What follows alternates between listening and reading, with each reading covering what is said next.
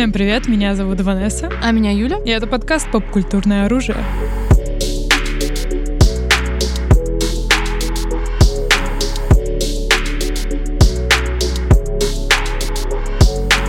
Сегодня мы возвращаемся к нашей, можно сказать, уже рубрике разборов режиссеров, э, которую мы сами любим и знаем, что вам тоже бывает интересно высказать свои тейки по поводу разных креаторов. И сегодня у нас действительно яркий персонаж очередной. Это Гильермо Дель Торо, потому что вышел его фильм. Да, ворвались в инфоповод, скажем так. Да. Его новый фильм «Аллея Ворвались кошмаров». в инфоповод, мне нравится. Да, «Аллея кошмаров», мне кажется, достаточно долгожданный проект, учитывая, что его последний фильм «Форма воды» выходил в семнадцатом году, получил Оскар. вот Четыре аж. Да, аж четыре. Я имею в виду фильм года, и, по-моему, типа... Режиссер, э, фильм года, что-то там костюмы, Да, что-то постановочное, постановочное, грим. You Да, know. да. Ну да, это был фурор, мне Большой, кажется, Оскара, да. И поэтому, конечно же, следующая работа режиссера любого, который выходит после такого Оскарского триумфа, это, ну, вызывает внимание. И на самом деле, ну, мы подробнее поговорим конкретно про Аллею кошмаров чуть попозже в рамках фильмографии, ну, а я была супер хайп по трейлерам. Так, слушай, теперь, э, под- подожди, немного вернемся. Была ли я права? Мне кажется, может, он получил вот два Оскара, А, давайте наша любимая рубрика Форма «Факт- воды». факт-чек в прямом эфире.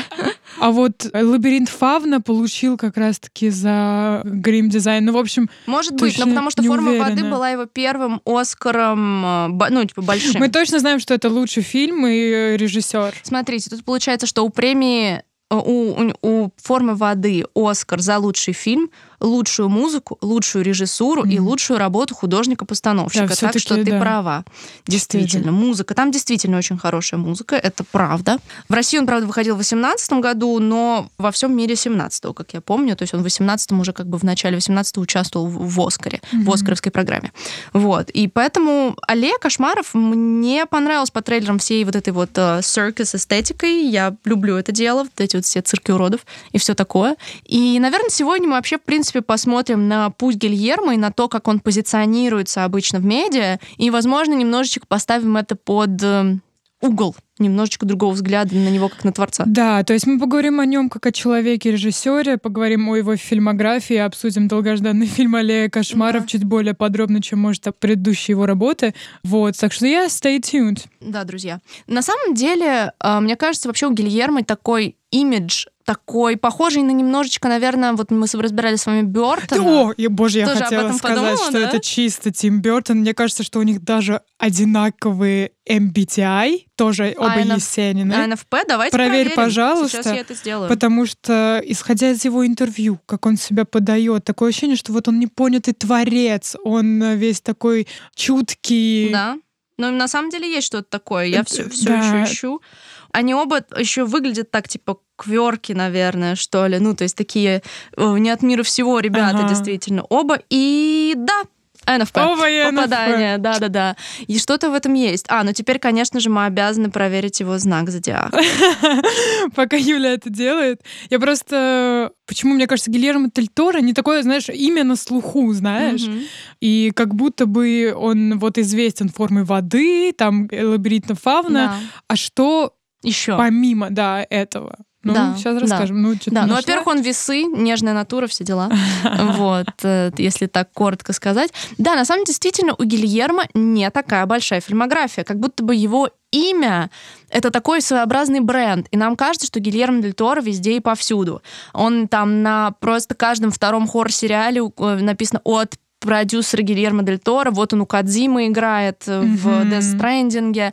Вот он нам представляется все время как такой творец, защитник монстров, создатель вот таких причудливых образов, Да, он хоррора. сам называет себя чудаком, как Тим Бертон. Да, да. Абсолютно. Это, это, по-моему, типа green flag in guys. По крайней мере, in directors. Не знаю, как э, in men in real life, но, по крайней мере, в режиссерах. Я чудак, чудаковатый. Такой странный. А, НФПшка. Да, у него очень интересный бэкграунд, где он э, Да. родился, вырос и, И как так это далее. повлияло на его творчество? Мне Да, кажется, это расскажи отде- подробнее. отдельное. Ну, во-первых, я имею в виду, что вы в целом, я уверена, имеете представление о творчестве Гильермо, о его корнях, о том, как он показывает очень много насилия, и вот, опять же, всю эту мистику и историю, связанную с э, испаноязычной культурой. Мгм. Хотя сам Гильермо родился и вырос в Мексике. Ну, соответственно, это тоже у нас получается испаноязычная культура.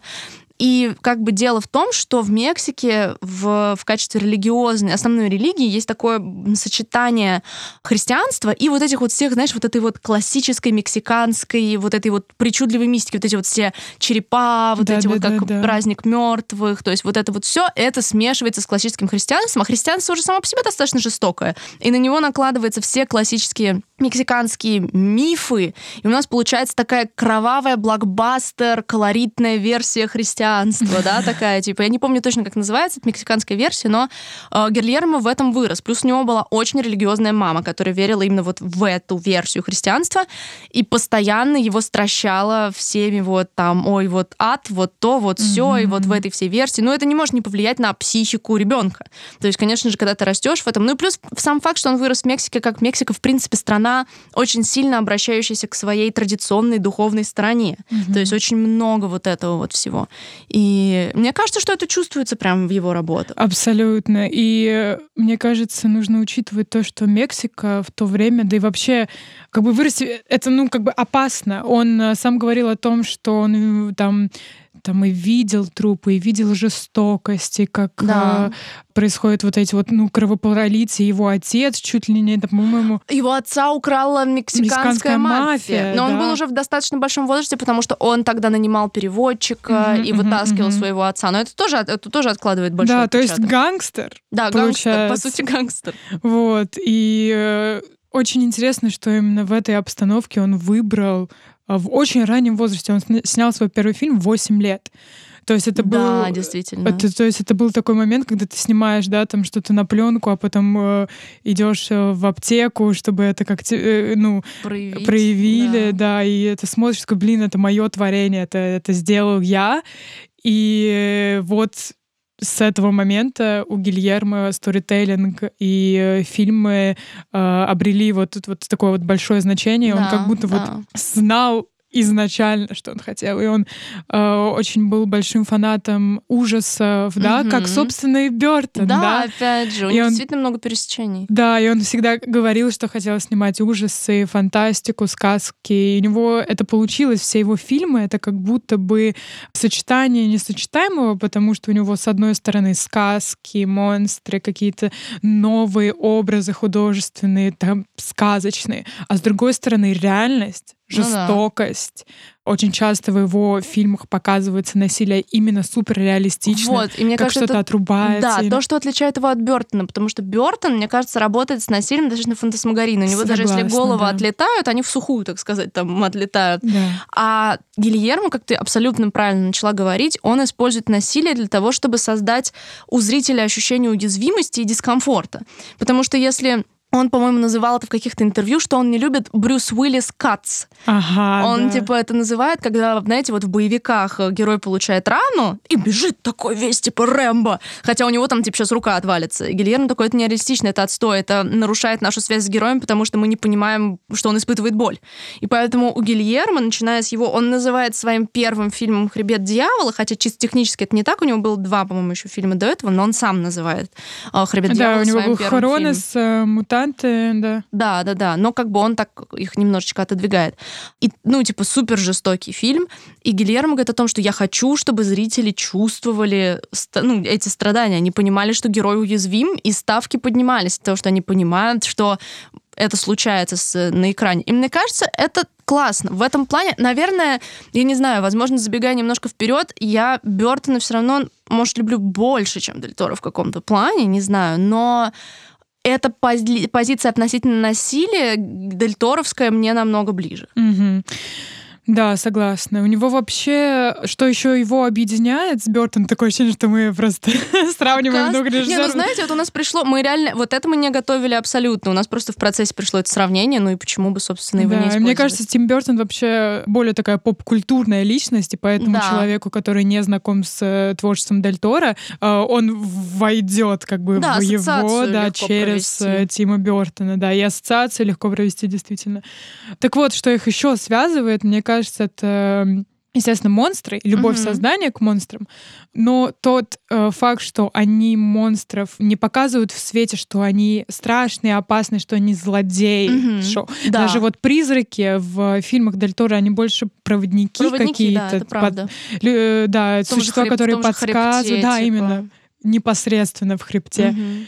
А главные вот злодеи в фильмах этого и того режиссера это люди. Да. Да, это крутая идея на самом деле. И насчет монстров у него еще было очень интересно, типа, почему он еще объяснял в интервью свою любовь к монстрам так, что он говорил, что вот, э, что вся поп-культура и вообще кино очень глянцевое и показывают людей какими-то, ну, неестественными и все. Он такой, ну мы же типа монстры, по сути. И он такой, вот даже как будто бы на экране выглядит так, что людям нельзя даже потеть. И он такой, типа, простите меня, я буду потеть. Типа, это прям цитата, типа, I will sweat. И как будто бы он через этих своих персонажей монстров хочет показать, наоборот, человечность, наоборот, человеческие вещи, Мгм. наоборот, желание человека выделяться или неумение человека вписаться в какие-то рамки. И как будто бы ему самому проще через эти образы раскрывать свои конфликты, потому что он говорил тоже в своих интервью, что как будто бы мой фильм, который выходит на текущий момент, это отражение моего взгляда на мир на, на данный момент и того, что мне нужно сейчас сказать. Э, И, возможно, именно через эти образы всех монстров он как-то себя проводит, преассоциирует, и ему проще высказываться. Но мне кажется, как будто бы у Бертона немножечко это, что он защитник не таких, защитник чудаков, как мы говорили, типа вот аутсайдеров.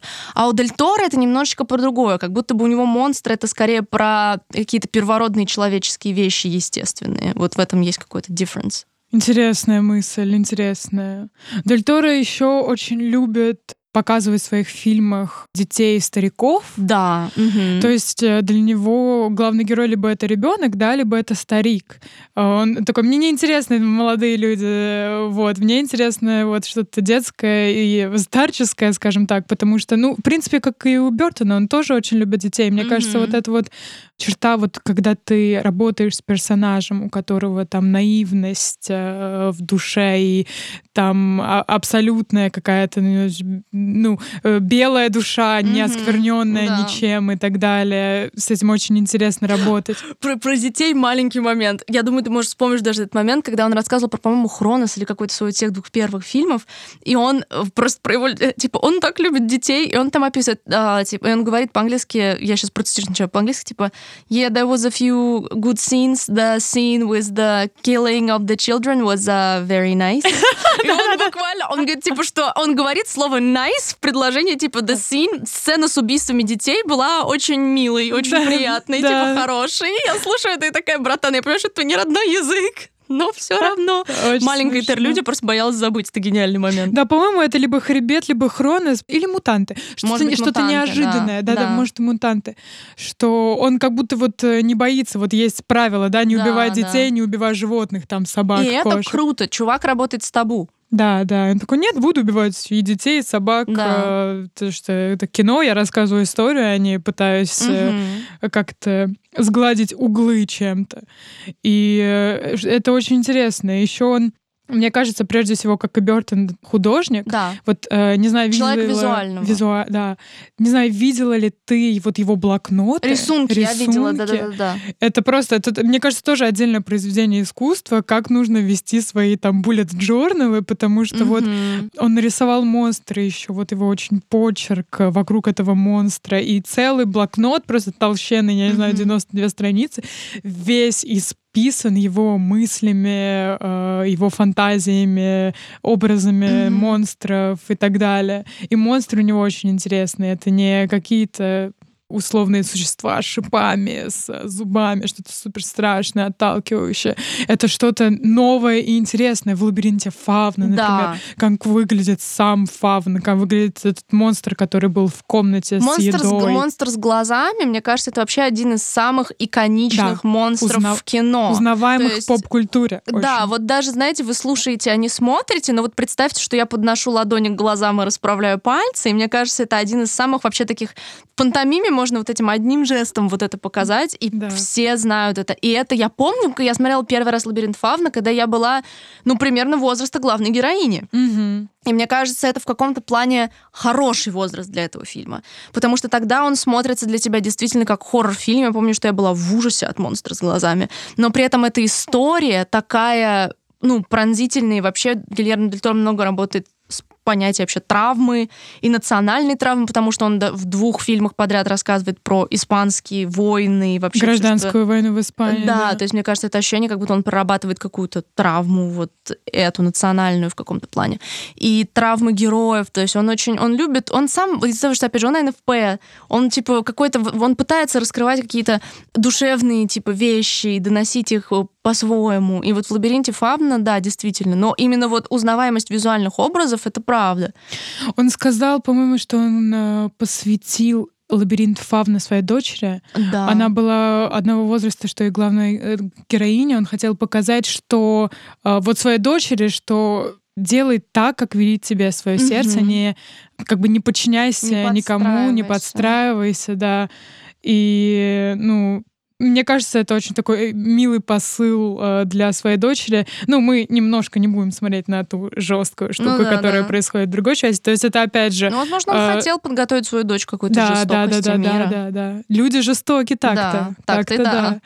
Да, тоже, с одной стороны, просто военная жестокая драма, с другой стороны, супер сказка. И вообще цвета, как работают в фильме Да, эм, потрясающе. «Лабиринт Фавна», это тоже, тоже отдельный вид искусства. Фильм 2006, по-моему, Мгм, года, и он да. просто выглядит супер обалденно. Мне кажется, вот этот цвет зеленый, понимаешь, Да, чём я бы сказала, даже, наверное, голубоватый. Зелено-голубоватый, Да, да, да, да. Мне кажется, цвет Дель Торо. Он его прям очень Да, любит. В любит форме его. воды он, он в аллее кошмаров. Мне Да, кажется, Его много. В «Гале кошмар», да, зеленый прям много, действительно. это очень интересно. А, Его вообще творческий путь из-за того, что он и НФП, Мгм. в том числе, мне кажется, очень такой тернистый, потому что он очень долго добивался экранизации своего первого фильма «Хронос». Никто Да. не хотел а, давать ему на это деньги, все отказывали финансированию. Его второй фильм «Мутанты», с ним вообще он же отрекся от этого Да. фильма, потому что все шло не так, как он, Он хотел. да.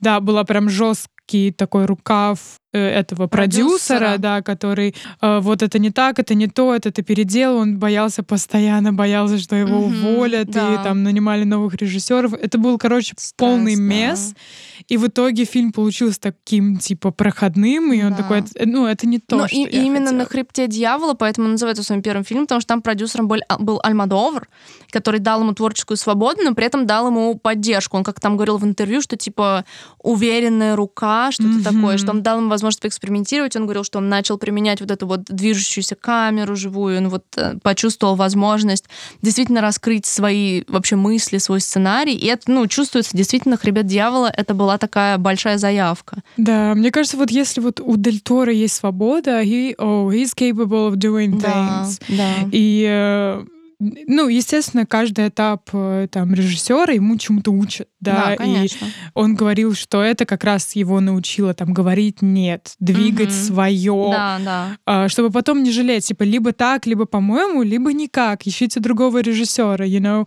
это нужно уметь, нужно Да. отстаив- уметь Ну, к отстаивать этому свое. приходишь по ходу карьеры. Потому что на самом деле фильмография Дель Торо, мне кажется, выглядит... Ну, когда ты смотришь на нее, она сначала doesn't make any sense. Да, и только когда ты слушаешь его собственные высказывания о своей фильмографии, тогда ты понимаешь, почему он выбирал какие-то фильмы. Потому что после «Хребта дьявола» очень самобытной, авторской, жестокой работы он снимает второго Блейда. Мгм. Это такой Interesting. re- interesting reaction, типа. А, Они же одновременно собирались сниматься, по идее, Да. и он отказался от Блейд. Он сказал, что подождите, я сниму свой хребет, мое, мое, Мгм. а потом займусь вашим. Я э, помню, он говорил, что ему часто твердили о том, что ты не сможешь снять экшен. Да. И он мгм. такой, да, я возьму и сниму И сниму, да, экшен». да, да. Это правда. Он еще говорил о том, что вот меня интересовали супергерои до того, как они стали мейнстримом, потому что это, по сути, тоже такие своего рода монстры. Да, он фанбой, он абсолютный Да, фанбой. Его гик. этот данжен, где он, э, блин, чей он фанат? Он фанат много чего, он фанат там манги, аниме, он Да. любит э, комиксы, ну, это мы знаем, потому что. Pacific Rim. Но до этого мы еще сейчас дойдем. Да, да. В общем, да, он чисто фанбой э, из э, мира кино. Да. И помимо этого, он еще, мне кажется, супер техничный режиссер, потому да, что он можно так сказать, я думаю. а, как бы он разбирается в спецэффектах, потому что чтобы создать монстра, что тебе нужно? Тебе не только же нужно его там нарисовать, тебе нужно Мгм. разбираться там в гриме, особенно если там нету людей, которые это могут сделать. Мгм. Вот, а он очень давно интересовался монстрами и всегда Да, делал грим да, в его да. короткометражках и так далее. Вот, поэтому он знает, как работает э, грим, он знает, как работают э, э, разные люди на площадках на разных как, позициях, Да, потому что он такой вот многофункциональный и шарящий во, во всем вот этом Мгм. вот техничном, скажем так. И поэтому он любит очень все контролировать. То есть даже Ну если... да, мне кажется, опять многие режиссеры, в принципе, контрол-фрики по натуре. Да, да. И Мне кажется, он тоже такой контроль. И то есть я, допустим, пишу только сценарий или только режиссирую, но Мгм. там я слежу за монтажом. Мгм. Про монтаж отдельная тема. Он, он же один из тех режиссеров, которые монтируют во время съемок. Да, это вообще удивительная Это вещь. с монстра началось, потому что он боялся, что его уволят, и Мгм. э, монтировал. С мутантов имеешь? А, да, с Мгм. мутантов. I'm sorry. А, Монтировал сразу, типа, что если его уволят, у него будет уже материал. Да, его. что это сделал, это я сам. Ну, вообще очень круто, потому что он, знаешь, часто опережает график и Да, так далее, да. потому что и он показывает актерам что-то смонтированное, и такой, ну, смотрите, как я умею, Мгм. смотрите, как круто Да, получается. чтобы- мотивирует, я думаю, в процессе. Я, да, абсолютно, абсолютно. Ну, на самом деле, получается, Блейд, у него вышел вот Блейд, и потом сразу вышел Хеллбой, и получилось у него две подряд такие работы. И на самом деле я очень люблю первого Хеллбоя. Я первый раз его посмотрела, будучи совсем мелкой, а, просто типа а с утра в выходной, наткнувшись по телеку, и я не знала вообще, кто, что за Гильермо, вот это вот все. Но мне понравилось, как раз-таки, мне кажется, Хеллбой это очень четкое, то есть казалось бы, типа, чё, Гильермо Дель Торо Хеллбой? А с другой стороны, Хеллбой это очень четкая манифестация его любви к монстрам, изгоям и вот этим вот всем. То есть и Да-да. сам Хеллбой, и амфибия, и его девушка, они все ни туда, ни сюда не признаны, одинокие, вот это вот все. И это прям как будто бы right up his alley, его тематика. Хотя, по сути, ну, это комикс, экранизация комикса, супергеройское кино. Но Гильермо говорил, что ему нравилось очень, как автор комикса работает с насилием, и что это ему близко, и поэтому он взялся за этот материал. Ну, э, на самом деле он был очень хорошо принят. Да, Там 80 да. с чем-то оценка на Rotten, Ну, ну, что у первой, что второй части. Второй послабее, но да, все равно достаточно неплохо. Да, и Блейд, Блейд это же тоже, ну, классика. Кстати, Дель Торо очень любит вампиров, ты не заметила? Мгм, Something about it, да. Да, да, да. То есть у него Блейд, у него штамм, у него там что-то еще связанное с вампирами. Чтобы где, где-то еще были вампиры, короче, я не помню. Blood sucking motherfuckers. И после всех этих экшенов э, голливудских и так далее, он такой сниму Лабиринт теперь Фавна. свое. Да. Между двумя Хеллбоями он снимал «Лабиринты Фавны», который, на мой взгляд, является прямым продолжением э, «Хребта дьявола», и, наверное, из-за испанского вот этого всего сеттинга, Мгм. детей, Мгм. жестокости вокруг детей. Просто если «Хребет» — это, ну, мистическая история, но очень реалистичная, то «Лабиринт Фавна» — это дает нам погрузиться вообще в какое-то детское видение этой жестокости Да, да, мира. да, да, да. И, на мой взгляд, «Лабиринт Фавна» — его ключевая и главная работа, на мой взгляд. Если бы, вот, ну, сейчас вот мы пройдем до конца фильмографии, и вот я для себя, когда ну, вот составляла эти списки, я поняла, что мне кажется, «Лабиринт Фавна» — это его главный фильм. Да, отчасти согласна. Во-первых, он э, принят на, на высшем уровне. Да, это правда.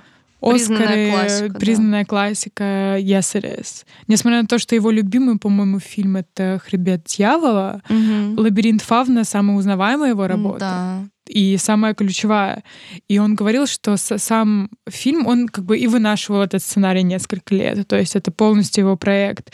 И он очень тяжело ему дался, все его друзья говорили, да брось это, Да, да, да. что типа забей, ты, на- ты столько сил на это тратишь, и бла-бла-бла-бла-бла. И в итоге он и не принес ему ни копейки, знаешь, ну это такая была работа Да. чисто супер творческая, но смотрите, какой шедевр вышел. Да. по итогу. То есть, Он им гордится. Да, те правда. друзья, которые говорили «забей», бу, «where are they now?» «бу, бу, fuck y'all». Да, да, это действительно Не говорите важно. никогда режиссеру «забей» на что-то, знаешь.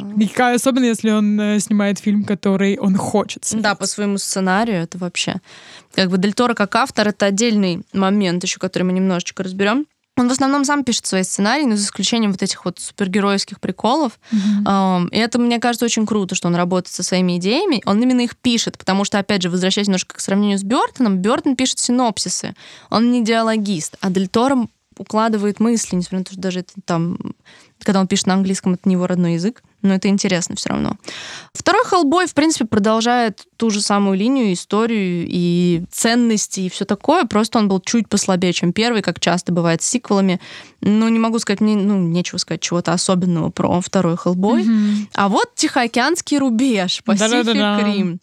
На мой взгляд, какая-то вообще такая странная вещь в фильмографии Эльде Торо, по крайней мере, когда смотришь на нее сначала, думаешь, типа, что это здесь делает? Но он сам описывает Pacific Rim как такую историю вообще философскую, вот это вот все. И очень часто же претензии на то, что он взял концепт с Евангелиона, типа управление. Понятное дело, что, ой, мека, управление роботами, это он просто взял, потому что он аниме-бой. Но там, насколько я помню, очень плохо помню Pacific Rim, я смотрела его миллиард лет назад. Но там есть какой-то момент с коннектом, с вот этими машинами, вот этим вот всем, который напоминает философию Евангелиона. Не знаю насчет философии Евангелиона, давай опустим этот момент, больше никогда не будем вспоминать, но действительно Тихоокеанский рубеж очень часто говорят, что, блин, он своровал эту идею Евангелиона, меха, бла-бла-бла. Но, друзья, блин, человек может вдохновляться, правильно, ну, какими-то японскими. Э, популярными вещами. Это с одной стороны. Мне кажется, просто Тихоокеанский рубеж получился таким летним блокбастером с ну, ноткой чего-то интересного, потому что, ну, это не просто трансформеры, скажем mm-hmm. так, да. И не то чтобы я считаю это какой-то, не знаю, супер ключевой его работой, but he had fun making it. Ему ну, да. Это важно. Да, да, то есть э, он, он хотел делать, он хотел делать вторую часть. Да, и да, из-за да. того, что типа, ну, не очень все прошло, и он очень расстроился, он даже в интервью сказал, что я хотел раскрыть, типа, вот те крючки, которые оставил в первой части, и рассказать, что на самом деле монстры — это люди, типа. А это, случайно, не тот фильм, который студия сказала, что даст ему деньги на финансирование, если он э, на пишет, что если типа третья часть Хеллбоя выйдет, что-то такое. А, что-то такое, да. Но, как мы знаем, он не делал третьего Хеллбоя. Oh well, oh well, да. Да, Но сделка так. не удалась, как говорится. Ну, в общем, на самом деле ты права, да, что Pacific Rim его какой-то отрыв был, наверное. Ему хотелось сделать что-то другое в другом yeah, сеттинге. Типа роботы, все дела, и он да. сделал. И то, когда ты смотришь на его рисунки этих роботов, сколько он да. как бы мыслей вкладывал вот в каждую да. вот эту вот деталь, чтобы э, сами эти роботы выглядели, ну, потрепанными, не как трансформеры, да, знаешь, да. а прям огромные, массивные вещи, да. когда ты э, смотришь и чувствуешь, что когда этот робот ходит, у него есть вес, да, да. Ну, в этом плане да, да, наверное, действительно так. Ну, собственно, следующий фильм «Багровый пик», и вот это вот такая, мне кажется, э, ну, на мой взгляд, это бра-момент немножечко. Бра-момент? Ну, я не люблю «Багровый пик», и это грустно, потому что, особенно мне было грустно, когда я смотрела интервью Дель Торо, где он рассказывал про свои фильмы, и он там говорит, что, типа, Никто не понял «Багровый пик», что там два слоя, мысль про то, что любовь не идеальна и в любви нет места идеальности. И мне нравится эта мысль, но я не увидела ее в «Багровом пике». Ага. И то есть там есть один слой, типа, чисто драматургический, а есть вот эта его мысль, и он сказал, что, типа, я всегда говорил, что, типа, я не знаю, кто вы и где вы, но если вам нравится «Багровый пик», вы мой друг. И я такая, я не друг, Кильер, ну да. Ну, не знаю, ты вот ты смотрела «Багровый пик»? Я смотрела «Багровый пик», да, как он, когда он вышел. Да-да-да, я смотрела из-за Хиддлсона, как, конечно же. Своя Хиддлстон. Да, да, да, я Хиддлстон Фейс его смотрела. Скажу так, мне очень нравится, как фильм выглядит. Да, agreed. Это, ну, визуальный оргазм действительно. Эти красные призрака, монстры, да. как бы окровавленные сам, сама Васиковская, эти ее волосы. Белые, да. И там есть просто некоторые кадры, ты такой, типа, ну это просто Вау, шедевр. Да. Очень красиво, просто очень красиво. Но сюжеты персонажи оставляют желать, ну, Лучше. большего, да. Скажу так, мне кажется, что это основная проблема Гильермо Дель Торо. Это сюжеты персонажи. Сюжет может чуть поменьше, но персонажи, но персонажи да. да. Часто в его фильмах ну, плевать абсолютно на персонаж. Особенно в «Аллее кошмаров». Mm-hmm. А, вот, ну и подробнее еще расскажу, подойдем, да. да. Но мне кажется, он прежде всего вот создатель, художник, угу. нежели... Мне кажется, было бы круто, если бы он наоборот, как вот э, Тим Бертон, угу. создавал э, образы, монстры, идеи, концепты, вот выполнял роль такого, ну, художника. Угу. Но он любит высказываться, понимаешь? Это для него все равно высказывание. Это, да, ну да, да, да. Но когда он высказывается, мне кажется, вот в «Дьявольских ребят» кайф Лабиринт фавна, кайф. Что он хотел сказать багровым пиком? Ну, видишь, он, он говорит мысль про то, что в любви нет места идеальности, типа. Опять же, как меня... и в форме воды. Типа? В форме воды. Он говорит, что типа багровый пик по мысли приквел формы воды. Потому что, Ясно. собственно, переходя к форме воды, на самом деле у меня тоже mixed opinion в плане того, что я не пересматривала, я смотрела только один раз в кинотеатре, и я помню, что я была очень хайпт, мне очень понравился сам концепт, но у меня осталось ощущение, скажем так, семерочки после него, потому что мне показалась драматургия вот такая ну, простая, что ли, не знаю. Mm-hmm. Да, он абсолютно стилистически шикарный, и мне нравится его основная мысль, как Гиль... словами Гильермо, опять же, он говорил о том, что ему, когда ему говорили, что ой, ты снимаешь свою красавицу и чудовище, его приводило это типа в бешенство, потому что он говорил, что в красавице и чудовище весь смысл был в том, что чтобы получить любовь э, принцессы, э, чудовищу надо было стать человеком, измениться, типа. Mm-hmm, mm-hmm. И, и тогда он получает любовь. Он говорит, он говорит, в любви нет места, типа, изменению. Любовь не про преображение для того, чтобы тебя полюбили. Любовь про принятие таким, какой ты уже есть. Mm-hmm. Это основная мысль. И об этом он говорит в форме воды, о том, что тут чудовище, это, ну, оно вот, вот он такой, амфибия, а она говорить не умеет. И вот это вот все. И что это про принятие несовершенности. Отсюда берется настоящая близость, настоящее чувство. И отсюда берется название фильма, как будто любовь может принять любые формы. формы you know. Да, да, это тоже. И мысль это мне супер нравится, типа I stand by it. Я абсолютно с этим согласна, что любовь про принятие. Если вы пытаетесь изменить своего любимого человека, что-то другое вы делаете, не любите. Э, Дельермо Дель Торо сказал, что это был для него очень личный фильм, личная мысль, что он, а, не знаю, может, у него что-то в личной жизни происходило, но он говорил, что он ощущал необходимость высказать вот эту мысль прямо протранслировать ее на большой экран. Вот, на самом деле, у меня после вот разбора фильмографии появилось желание, в принципе, наверное, пересмотреть «Форму воды», потому что у меня ощущение, как будто бы, может, я им не до конца прониклась, потому что мне так нравится эта мысль, воспоминания от фильма, ощущения такие, М, не знаю, вот у тебя какие мысли по насчет формы воды по ощущениям? А, ну, абсолютно такие да? же, но мне еще очень э, нравится в форме воды. Опять же, визуал угу. тоже просто бешеный. Да, визуал шикарный, сто процентов, согласна. А, и во многих фильмах это его э, проглядывается, в том числе в форме воды, это что вот все его злодеи — это man in power. Да, это, вот, это крутая мысль. Да, мужчина со властью, скажем так. И A тоже, white что, one. White one. то, то же самое вот в форме воды, как будто бы, э, я думаю, это неразрывно связано, опять же, с его там детством и апрингингом, что он вот эти традиционные ценности, морали, он постоянно их постоянно... Отрицал? Да, отрицает и в лишний раз, значит, спрашивает, is it like это правда ли это? Подвергает сомнению. Да, да? подвергает сомнению. Вот э, словосочетание, которое я искала. И эм, в форме воды это очень интересно сделано, очень, да, такая очень суперпростая мысль э, и так далее. Но для меня этот фильм не затронул мои глубокие угу. чувства. Ну вот согласна, да, похожая а, вещь. Да.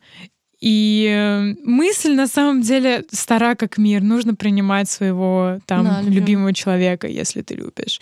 И здорово, что есть такое кино, которое очень красиво это по ну, показывает. напоминает об этой простой истине. Да, и плюс ко всему вставляет такие, ну, политические темы, Да. плюс ко всему какие-то, ну, библейские отсылочки. И опять же жестокость, потому что в И форме воды да. много. Там помнишь, как он его протыкает ему щеку, там наш этот Man and Power и тащит какого-то копа Да, за да, щеку это же- пальцем. Но он вообще очень любит вот эти вот неловкие моменты, когда кого-то в что-то странное протыкают. Например, в, в, лабиринте, Фа- в Да. лабиринте Фавна тоже был момент со щекой. Щекой, да. Еще в каком-то его фильме кто-то чем-то в подмышку. Ой, а это, по-моему, в, по-моему, это в хребте. У меня есть такое воспоминание. Я прям помню через рубашку. Он, по-моему, он, это, он сам это проходил. По-моему, его в жизни кто-то в, А, воткнул что-то в Вот это вот подмышку. я. Насколько я помню, это да. Но на самом деле, вот мне нравится в форме воды, что это такая, типа, сказка для взрослых, да, но при этом она имеет свои вот брутальные моменты, которые добавляют все таки реалистичности и какой-то эмоции. Мне кажется, если бы этого еще там не было, фильм бы был вообще бланковый. Мгм, мгм. Если бы не наличие вот этой вот реалистичной жестокости. Ну, вообще, следующая его картина «Аллея кошмаров». Мгм. Да, вышедшая недавно. И у меня абсолютно к ней такие же претензии, которые я высказывала Мгм. ранее по поводу персонажей, что на них, ну, так насрать. Вот ну, что на главного героя вообще он супер никакущий, что у нас второстепенных персонажей, Вот они как будто не вызывают ни э, сопереживания, ни сочувствия, ни какое-то «я за тебя болею» или «блин, сдохни уже наконец». Ты просто весь фильм, он проходит тебя супер бланково, и тебя держит только, а, картинка, и то Мгм. знаешь, вообще первую половину фильма можно было пополам разрезать, если честно, много чего убрать. Или хотя бы Да, а мне Ам. наоборот больше понравилась первая, цирковая вся половина. цирковую я тоже очень люблю, но она настолько сильно затянута, что когда мы переходим в его там несколько дней спустя, Так, нам надо в какой-то момент дать спойлер-ворнинг. Даем его уже и говорим а мы будем спойлерами? спойлерить? А, ну, ладно, давай попробуем без спойлеров. Если очень захочется, то дадим спойлер-ворнинг. Да, дадим спойлер волен, если очень захочется, да. Э, Что ты хотела сказать? А, да не, я просто э, хотела сказать, что вот для меня, типа, цирковая часть не наоборот даже показала, что я, возможно, мало. Просто я очень сильно люблю эту эстетику. Я тоже люблю цирк, И я да, надеялась, бродячий. что вся история будет. Я тоже, я тоже. И поэтому, когда... Ну, это не особо спойлер, это в трейлере вы могли видеть, что переходит в городской сеттинг, типа. Да, несколько лет спустя был такой брух-момент, скажем так. Да, я такая, типа, как бы я думала, что совершенно все как-то пойдет в другую линейку. Но да, я согласна. На- знаешь, на мой взгляд, герой, героиня, на которого пофиг больше всего, это героиня Руни Мары. Ощущение, что на ее месте могла быть абсолютно любая актриса, типа какая-то настолько бланковая. Сам, на самом деле, главный герой Брэдли Купер, мне показалось, что ему идет эта роль, но в те моменты, когда... Потому что первые там 20 минут фильма вообще молчит, там, я не знаю.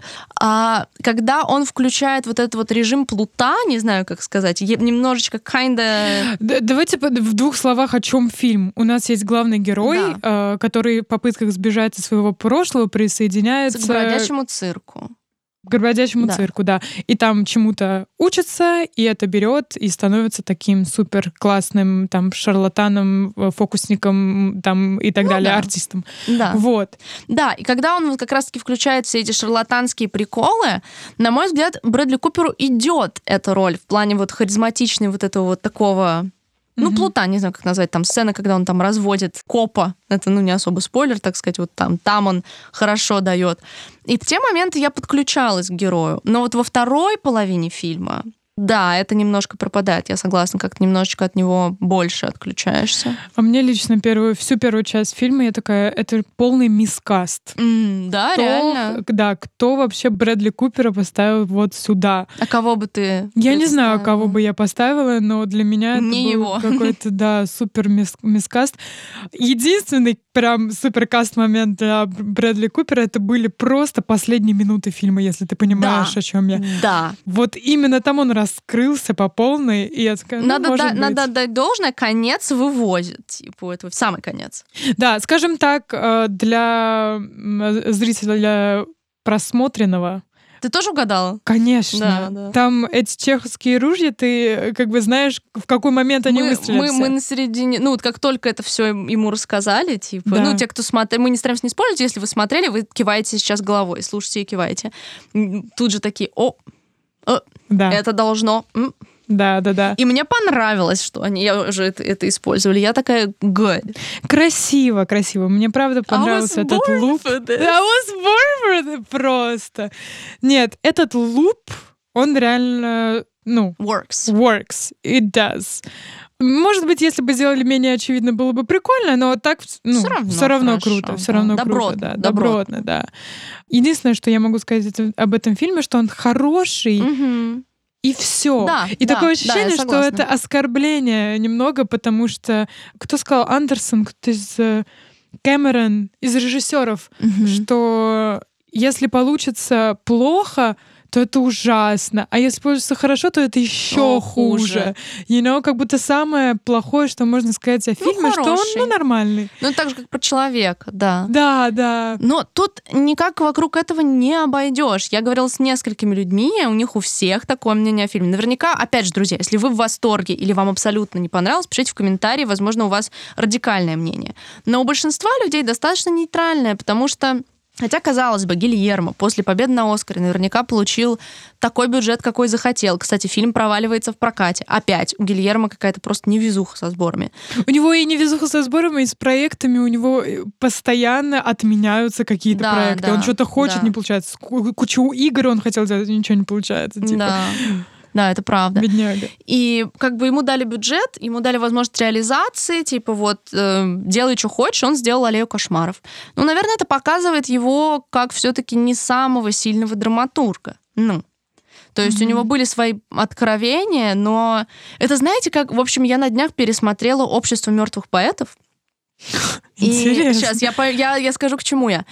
И меня, я смотрела его четвертый раз, меня, конечно же, сценарий отымел во все отверстия, как первый раз. И я такая, боже мой, кто написал этот сценарий? Это ведь оригинал сценарий у этого фильма, Оскар за оригинальный сценарий. И это человек, который в один год выпустил, сценарист, который в один год выпустил «Общество мертвых поэтов» и «Дорогая, я уменьшил детей». И я это к тому, что иногда у человека бывают, типа, реально, у автора бывают невероятные откровения, но это не значит, что каждая его работа будет драматургически гениальна. Мгм. Ну, и мне кажется, это немножко кейс Гильермо, что у него фильмография, то есть как будто бы Окей, я сейчас скажу этот э, spicy controversial take. Я считаю фильмография Гильермо Дель Торо overrated. I'm gonna drop this. Бу. Я, мне очень нравится Дель Торо, его вообще подход, философия, все. Но для меня работают всего несколько его фильмов. И на самом деле, если посмотреть так, э, Гильермо, по-моему, для меня он больше продюсер даже в каком-то плане. Потому что у него так много продюсерских работ. Предположим, я обожала в детстве фильм «Приют». Это тоже испанский мистический типа триллер. И на упаковке было крупно написано от Гильермо Дель Торо. Но это не фильм Гильермо Дель Торо. Я полжизни была уверена, что «Приют» — это фильм Дель Торо. И такая, вот, Дель Торо снял такой крутой триллер. Ничего подобного, он продюсер. Как будто бы он появляется как какой-то guiding light, я не знаю, просто какой-то магистр Йода приходит как продюсер к другим фильммейкерам и помогает им делать крутые работы. Да, потому что, мне кажется, он выучил за свою карьеру, что так плохо, когда продюсер вмешивается из вот, студии. и это он такой, хорошая мысль. Да, и он хочет дать э, классным режиссерам свободу высказывания. И круто. По-моему, вот этот режиссер, который делал приют, он дав- давний знакомый Да, да. э, Дель Торо, и поэтому вот приют чем-то вот с хребтом дьявола есть какие-то, ну, потому Да. что приют, приют, you know, Да. Какие-то тонкие похожие Там, вещи. там идея с мальчиком-призраком да, тоже похожая. мальчик-призрак, я. Да. В общем, да. Он- и то же самое, например, типа с мамой, ма- Мускетти. которая... эм, это Мускетти, да? Которая, где... Бф, господи, Джессика Честейн, по-моему, там играет. Да, мне кажется, это Мускетти, мне кажется, это Да. в первый фильм. Да, Андрес Мускетти, Николай Костер-Вальдау и Джессика Честейн. А, это тот фильм, это первый фильм Мускетти вообще, мне кажется. Maybe, да. И он классный, хороший мистический триллер. Получается, Дель Торо открыл нам Мускетти, который потом подарил плане, нам да. Оно и э, Да, много да. классных. И, возможно, он сделает Она адаптацию ата- атаки титанов. Да, по сути, он Who как будто бы knows? какой-то проводник такой, что он реально какая-то ассоциация с каким-то магистром Йодой, что он просто передает э, свою мудрость. Также он продюсер мультфильма «Хранитель снов». Э, Джек мультфильм. Фрост, как все мы знаем, a lot of y'all were horny for, that, for him. И на самом деле для меня очень выдающийся его, выделяющийся, по крайней мере, продюсерский и сценарный проект это «Не бойся темноты». Это интересно тем, что он его написал и спродюсировал, но не снял. А фильм абсолютно в его стилистике. Главный mm-hmm. героиня ребенок, кверки. Там, короче, я помню, что все завязано на зубах. Там какие-то стрёмные маленькие создания. В общем, very Del Toro. Я была уверена, что это его фильм. Опять же, но это его сценарная и продюсерская работа. Можно ли сказать, что это его фильм больше, чем режиссера, который его снял? Maybe. Действительно, потом еще фильм Химера, который тоже такой, я его очень хорошо помню, фильм Химера. Mm-hmm. Beautiful с Хавьером Бардемом.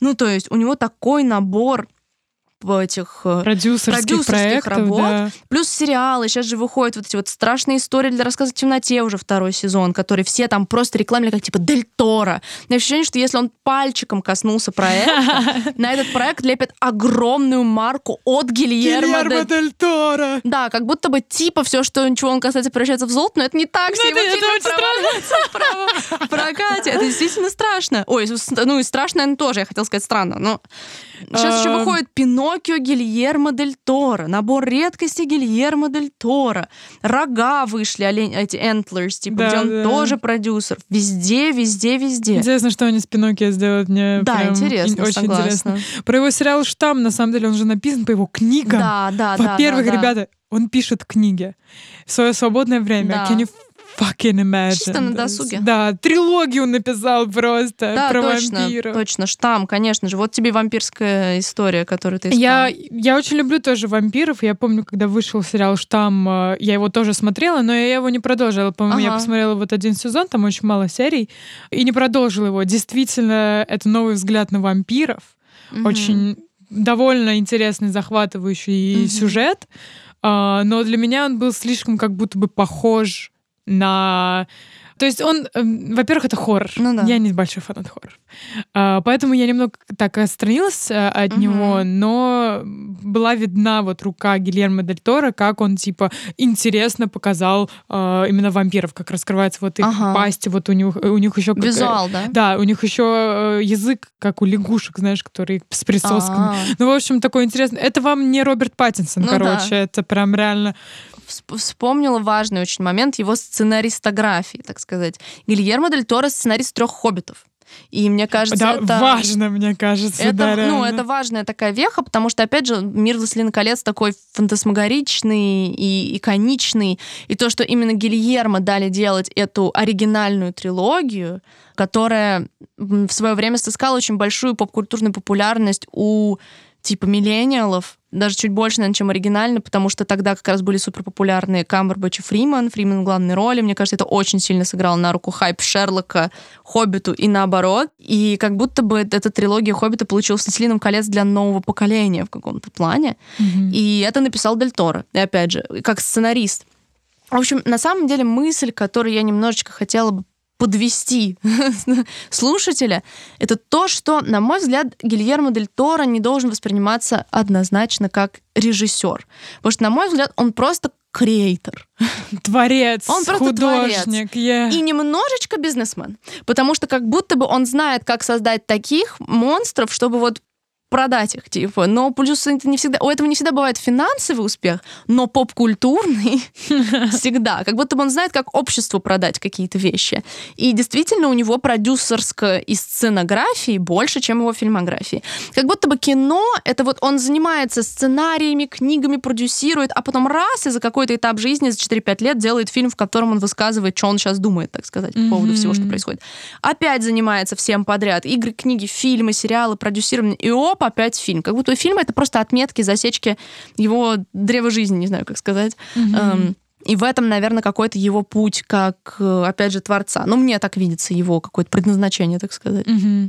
Интересно, интересно. Ну, в общем, друзья мои, если вы хотите какой-то проект отличить, то есть вы смотрите фильмы такие, типа, кто это? Если вы видите, а, жестокость, да, да. Э, реалистичную, сказочность, монстров, переплетение реальности и сказки. Детей. Детей и стариков. И стариков, призраков. Не. Возможно, это Синий-зеленый цвет. Да. Да, вот этот синий-зеленый, конечно, тоже преследует. Аллея кошмаров очень красивая. Там тоже синий-зеленый да, вот эти вот оттенки. Выглядит шикарно. И город весь, и Кейт Бланшет там какая. Ой, Кейт Бланшет, о, shut Mommy, mommy sorry, mommy, sorry. да, да. Да. И, в общем, мне кажется, было бы интересно закрыть наш подкаст, подкаст фразой, которую сказал Гильермо Дель Торо. После этого аплодировал весь зал, я mm-hmm. в том числе и вся маршрутка плакала. Лично у меня вызвало бурю эмоций. Гильермо Дель Торо сказал, что режиссер — это компромисс между тем, что есть, и тем, что ты хочешь. Оу глубоко. Да, маршрутка ревет. Маршрутка ревет, друзья. Не, у него за его интервью это золотой клад вообще цитат, друзья. Поэтому, да, пишите в комментарии, что вы думаете. Гильермо, он кто? Режиссер, продюсер, сценарист, просто художник. Конечно же, фильмы любимые все равно пишите. Конкретно ваши take и по аллее кошмаров нас тоже интересуют. Все, в общем, мысли прилагайте обязательно в комментарии, мы их ждем, как всегда. До новых встреч, друзья. Да, пока-пока. Bye-bye.